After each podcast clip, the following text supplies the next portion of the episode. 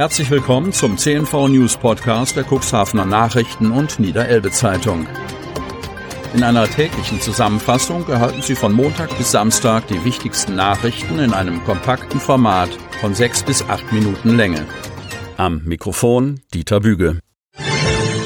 Mittwoch, 3. November 2021. Viel Arbeit mit Auffrischung. Kreis Cuxhaven. Die Auffrischungsimpfungen gegen das Coronavirus stellen die Hausarztpraxen im Kreis Cuxhaven vor große Herausforderungen. Denn sie sind die einzigen Anlaufstellen, seit das Impfzentrum geschlossen wurde. Das führt zu Frust und Stress. Wer Anfang des Jahres gegen das Coronavirus geimpft wurde, braucht inzwischen eine Auffrischung. Vorausgesetzt, er fällt unter die von der Ständigen Impfkommission Kutsch-Stiko definierte Prioritätengruppe. Über 60.000 Covid-19-Impfungen werden laut der Kassenärztlichen Vereinigung Niedersachsen KVN aktuell jede Woche in den Praxen verabreicht. Die ambulant tätigen Ärztinnen und Ärzte sind damit die tragende Säule der Impfkampagne geblieben, sagt Vorstandsvorsitzender Marc Bayenbruch am Dienstag. Die STIKO empfiehlt die Auffrischungsimpfung gegen das Coronavirus allen über 70-jährigen und vorerkrankten Bürgern, allerdings frühestens sechs Monate nach der zweiten Impfung. Auch Menschen, die den Johnson Johnson Impfstoff erhalten haben, wird die Boosterimpfung empfohlen. Die KVN bittet die anderen Patienten, vor einer Terminvereinbarung im Impfpass zu prüfen, ob die sechs Monate schon vorbei sind. Nach Berechnungen der KVN haben aktuell insgesamt 113.000 Bürger Anspruch auf eine Drittimpfung. 111.000 hätten bereits eine erhalten.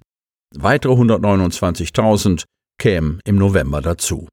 Wenn sich alle an die STIKO-Empfehlung halten, ist der Aufwand für die Hausärzte zwar hoch, aber machbar, sagt Tim Schäfer, Pressesprecher des Hausärzteverbandes Niedersachsen. Die Corona-Impfungen brächten sehr viel Verwaltungsaufwand, vor allem für die ohnehin gestressten medizinischen Fachangestellten mit sich. Und gerade ist wegen vieler anderer Infektionskrankheiten in den Praxen viel zu tun, so Schäfer. Junger Mann vor Diskothek Jansen schwer verletzt. Cuxhaven. Vor der Cuxhavener Diskothek Janssens Tanzpalast ist es am frühen Sonntagmorgen offenbar zu einer schweren Körperverletzung gekommen. Ein Mann musste ins Krankenhaus eingeliefert werden.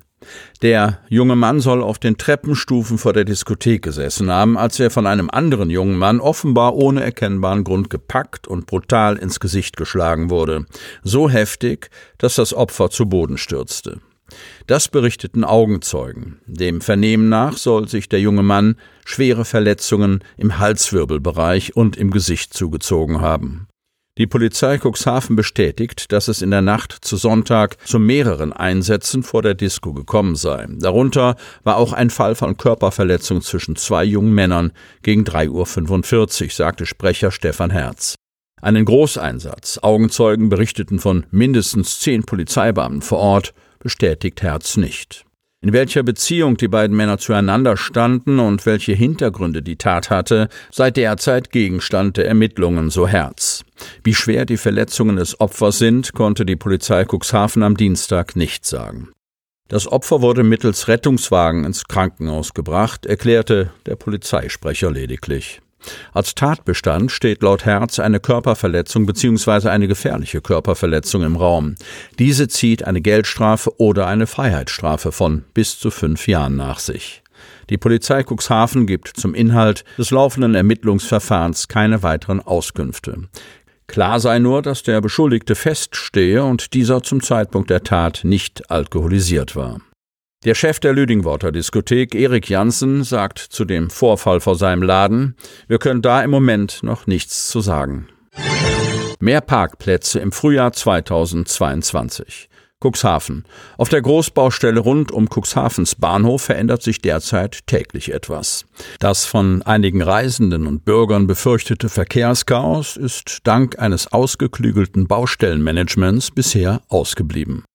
Der öffentliche Personennahverkehr, ÖPNV, Pendler, Radler und Fußgänger können in der Regel ohne größere Umwege in Kauf zu nehmen, ihre Züge erreichen oder die verschiedenen Dienstleistungen im bereits sanierten Empfangsgebäude in Anspruch nehmen.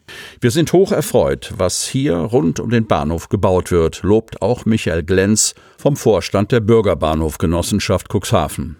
Ein Thema treibt den Unternehmer, der seine Firma nach der Sanierung des historischen Empfangsgebäudes hier angesiedelt hat, jedoch um. Es gibt zurzeit keine Abstellplätze für die Kurzzeitparker.